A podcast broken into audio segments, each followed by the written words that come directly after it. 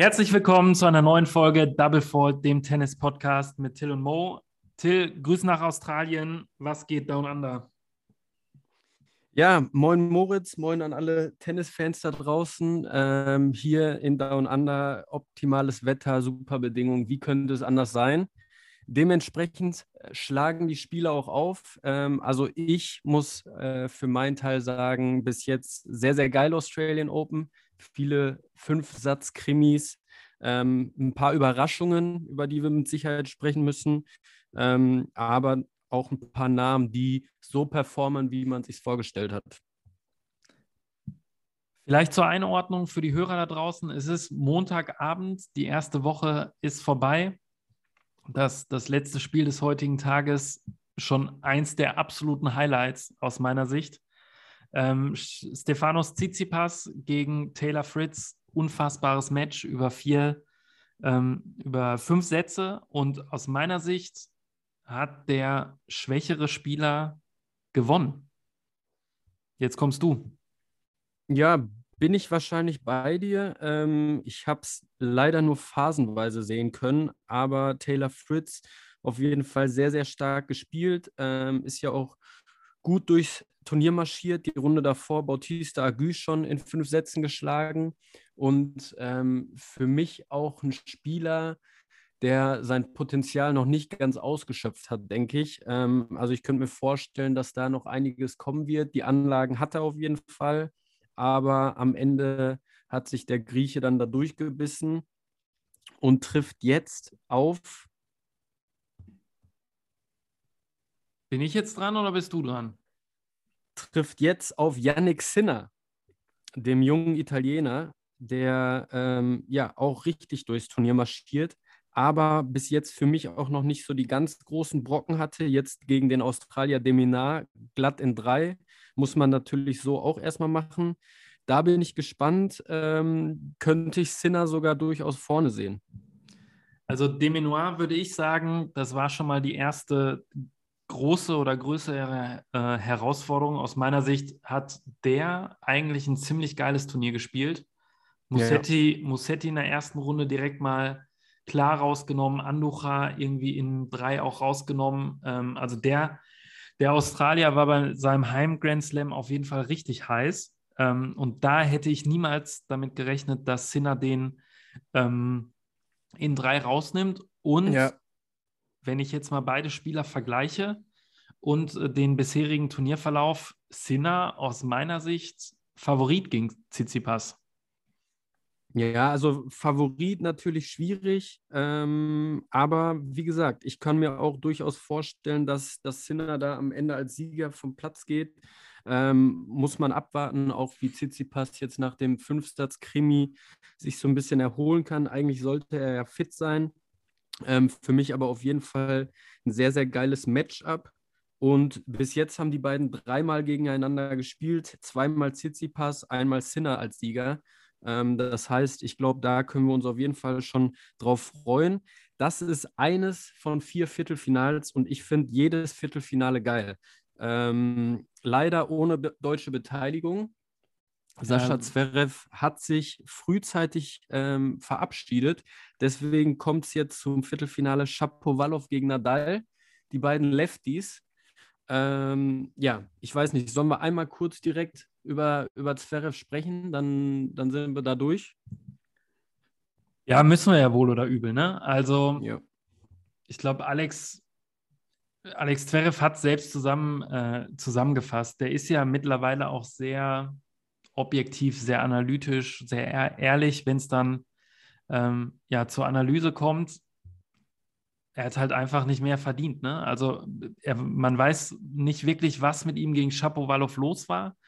Äh, Boris Becker hat es ja auch angesprochen, du kannst irgendwie schlecht spielen, du kannst irgendwie nicht so drin sein, aber du musst halt irgendwie das Herz auf den Platz lassen und versuchen, dich, gerade wenn es über fünf gehen könnte, ähm, reinzufighten. Ich glaube, ein, ein, Spiel über drei, äh, also zwei Gewinnsätze, wenn du nicht drin bist, dann, dann ist es halt manchmal so ein Tag über drei ähm, Gewinnsätze, musst du halt einfach den Anspruch haben, bis zum Ende alles zu probieren, dass du es vielleicht hinten raus noch über fünf gewinnst. Ähm, aber weiß nicht, irgendwie Ende des ersten Satzes mal ein Schläger zerhackt, sich aufgeregt.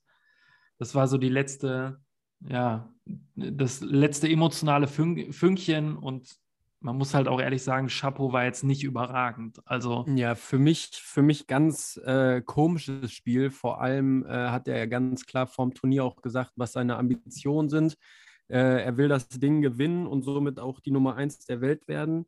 Ähm, deswegen war ich echt negativ überrascht über den Auftritt und kann es mir irgendwie auch immer noch nicht so ganz erklären, was da los war.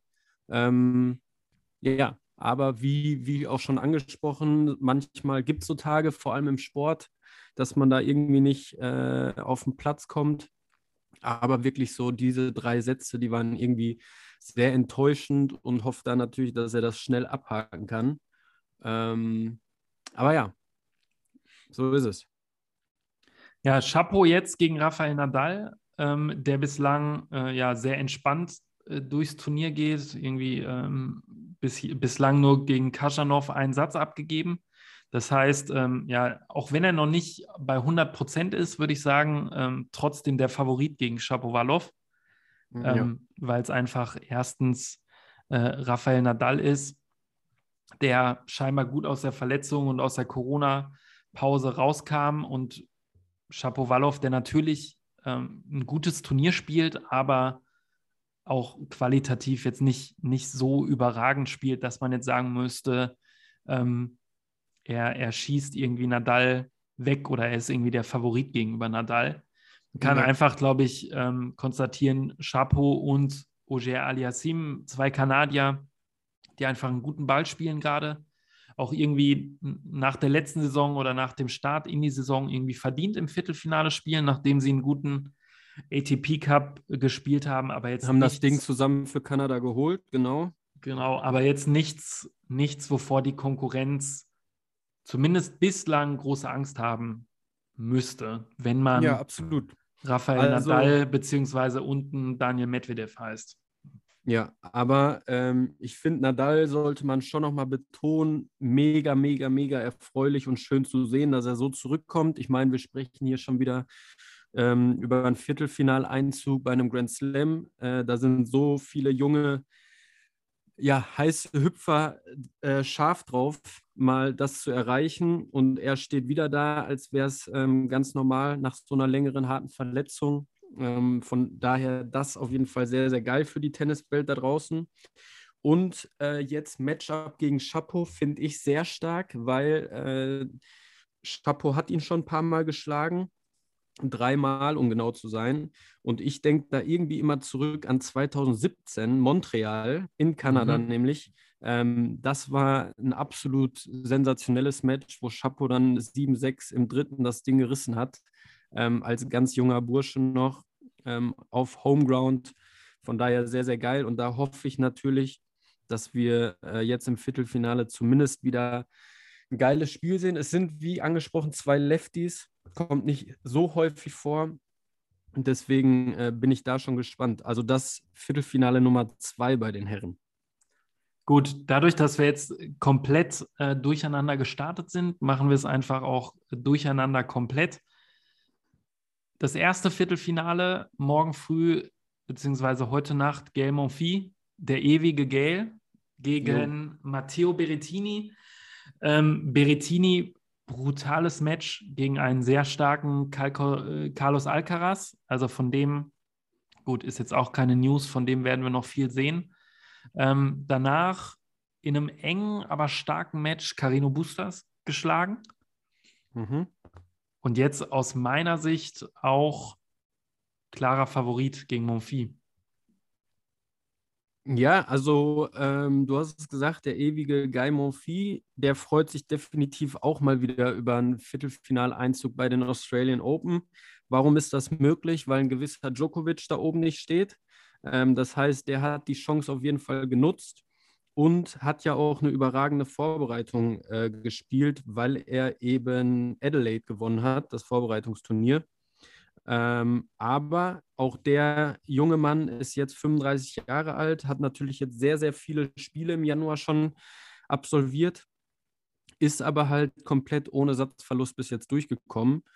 Ähm, aber nichtsdestotrotz sehe ich Berrettini da auch als Favorit. Ähm, aber ein Galmonfi, wenn der sich da in Rausch spielt, das Publikum mitnimmt, dann ist da auf jeden Fall auch was möglich. Ähm, ich glaube, da wird es entscheidend sein, dass er sich vielleicht den ersten Satz holt und dann ähm, ja, sich da vielleicht durchbeißt. Aber da sehe ich am Ende dann doch Berrettini vorne, der gerade auf, auf Hartplatz halt jetzt auch schon gezeigt hat, dass er, dass er ein Tier ist und da oben hingehört. Auf jeden Fall. Aber bevor wir zum vierten Viertelfinale gehen, vielleicht noch einmal, ähm, weil ich das schon bemerkenswert finde, Monfi, natürlich, er steht jetzt da oben im Viertelfinale, weil Novak Djokovic ähm, mit seinem Nichtantritt äh, ja die obere Hälfte ähm, zur Durchfahrtszone gemacht hat. Aber Federico Coria 1-1-3 geschlagen, Bublik 1-0-4 geschlagen, Christian Garin Tiebreak 6-1, 6-3 und dann ja. auch noch Kecmanovic. Das sind jetzt keine Vollnulpen. Ne? Also ja. auch, auch wenn da ein, zwei nicht unbedingt ähm, Hartplatz-Player sind, sondern eher sich auf Sand zu Hause fühlen, das ist schon, also da kann man nur den Hut ziehen. Äh, für mich, äh, also für ihn freut, freut es mich extrem, dass der junge alte Mann jetzt da oben ist und, und nochmal einen großen Auftritt hat. Aber ja, ich glaube, Berettini wird äh, dem Ganzen ein Ende setzen. Ähm, das heißt, Berrettini aus meiner Sicht ein Spiel mehr als Monfi ähm, bei diesem Turnier, weil Chapo oder Nadal auch Berrettini rausnehmen. Ähm, Berrettini aus meiner Sicht, das Spiel ist für mich zu eindimensional, beziehungsweise zweidimensional, Aufschlag Vorhand. Aber wenn der Junge sich irgendwann nicht mal einen Monat einschließt äh, und nur Rückhand spielt, am besten mit Andrew Agassi oder so, dann reicht es aus meiner Sicht nicht für ganz oben. Ist natürlich jetzt schwer zu sagen äh, bei einem, der letztes Jahr im Wimbledon-Finale unter anderem stand. Aber über fünf. Ja, ich bin halt gespannt. Du hast es angesprochen, die Rückhand nicht unbedingt seine Stärke. Und ähm, gehen wir jetzt mal von Rafa aus, der äh, mit seiner linken Vorhandpeitsche ähm, und vor allem seinem Winkelspiel und so weiter einem, einem Typen wie Roger Federer über 20 Jahre auch schon Probleme mit der Rückhand äh, bereitet hat. Der kann das natürlich dann wahrscheinlich ganz gut äh, nutzen, die Schwäche. Ähm, aber auch das geiles Matchup, Berrettini selbstbewusst. Ähm, ich, ich bin gespannt. Aber ähm, ja, ich gehe mal dagegen und sage, wir sehen, wir sehen Berrettini im Finale der Australian Open. Okay, sportlich, sportlich. Sportlich geht es aber auch weiter. Ähm, will ich jetzt auf, auf den Fauxpas deinerseits will ich jetzt gar nicht so äh, detailliert eingehen. Ähm, Oger Aliassim gegen Medvedev. Untere Hälfte. Bei Medvedev gab es leider kein Aufeinandertreffen äh, mit Struffi. Struffi leider erste Runde raus.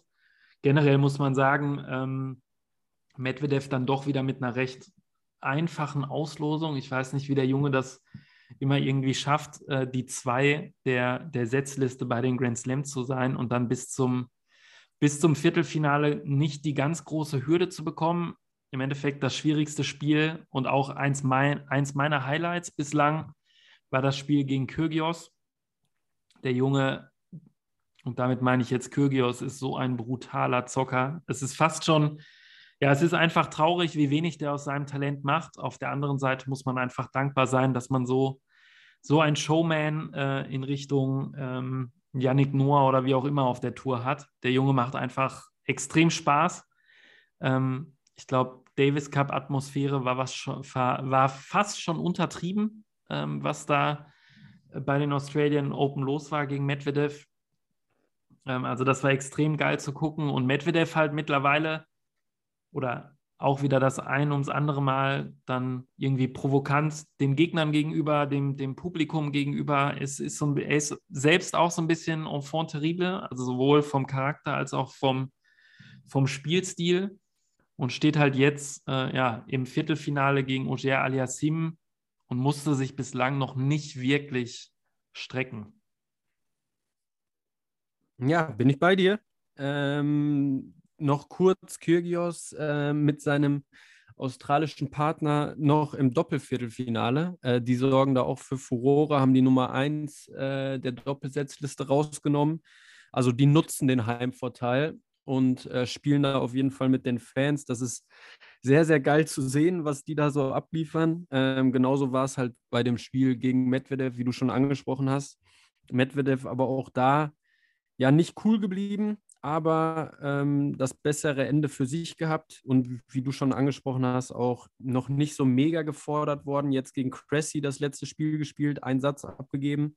Deswegen wird das im Viertelfinale jetzt gegen einen Oger Aliassim, der ja auch, wie, wie gesagt, den ATP Cup mit Shapovalov gewonnen hat und auch Zverev beim ATP Cup geschlagen hat, wird, wird die erste große Hürde.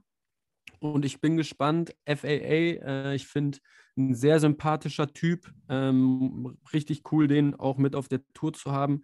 Ob der da jetzt vielleicht mal ähm, ja, für, ein, für einen großen Upset sorgen kann.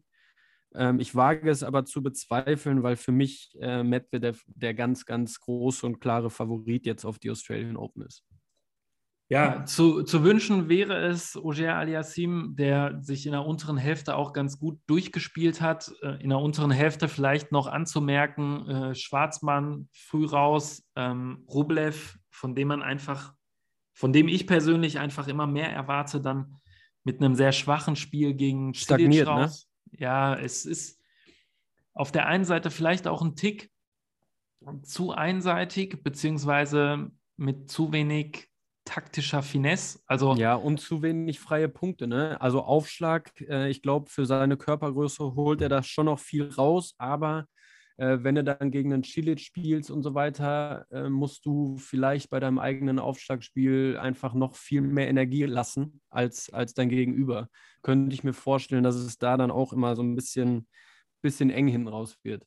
Da wird es eng hinten raus, wobei ich jetzt gegen Zilic eher das Problem habe äh, mit ihm, dass er einmal ja, charakterlich oder was seine Motivation anging, sich viel zu stark äh, hat hängen lassen als irgendwie mhm. Top-10-Spieler, musst du aus meiner Sicht äh, mit einem anderen Biss auftreten. Das hat Zilic deutlich besser hinbekommen. Und ähm, musst du gerade bei einem, ähm, bei einem Match über drei Gewinnsätze musst du als Top-10-Spieler verschiedene Varianten in der Tasche haben. Du musst irgendwie in der Lage sein, dein Spiel taktisch umzustellen. Du musst, du musst einfach gucken, dass du deinen Gegner irgendwie aus dem Konzept bringst. Äh, vor allen Dingen bei einem Spieler wie Zilic, der jetzt mit Sicherheit äh, kein Überspieler ist, sondern auch genug eigene Schwächen hat. Da, da kann es aus meiner Sicht nicht sein, dass Rublev ähm, vier Sätze irgendwie den, den gleichen Stiefel runterspielt nichts ändert und dann am Ende irgendwie enttäuscht ist, äh, weil es nicht gereicht hat. Also ja. Das hat mir ein bisschen gefehlt, äh, gerade im Vergleich irgendwie so zu, zu Medvedev, der dann gerade zum Beispiel gegen den Cressy auch dann irgendwie auch so ein bisschen Winning Ugly Mentalität rausbringt, was weiß ich, mit dem Schiri motzt, über Toilettenpausen motzt, ähm, sich dann auch irgendwie mit dem Gegner anlegt und versucht irgendwie in seinen Kopf zu kommen. Das muss man jetzt alles nicht feiern oder geil finden, aber zumindest ähm, ist das dann auf einem Niveau, vielleicht auch, vielleicht auch irgendwie wichtig, wenn du gerade einen Tag hast, wo es nicht komplett spielerisch läuft. Also ähm, ich klammer jetzt mal Nadal und Federer aus, die einfach brutal faire Sportsmänner sind, musst du vielleicht dann auch mal versuchen, à la Tsitsipas 17 Minuten aufs Klo zu gehen oder so ähm, wenn du halt merkst, dass es bei dir selbst nicht läuft. Ich weiß es nicht. Aber Medvedev da, die einen nennen es smarter, die anderen unsportlicher als sein, sein Landsmann, ähm, aktuell mit deutlich mehr Erfolg. Auf jeden Fall.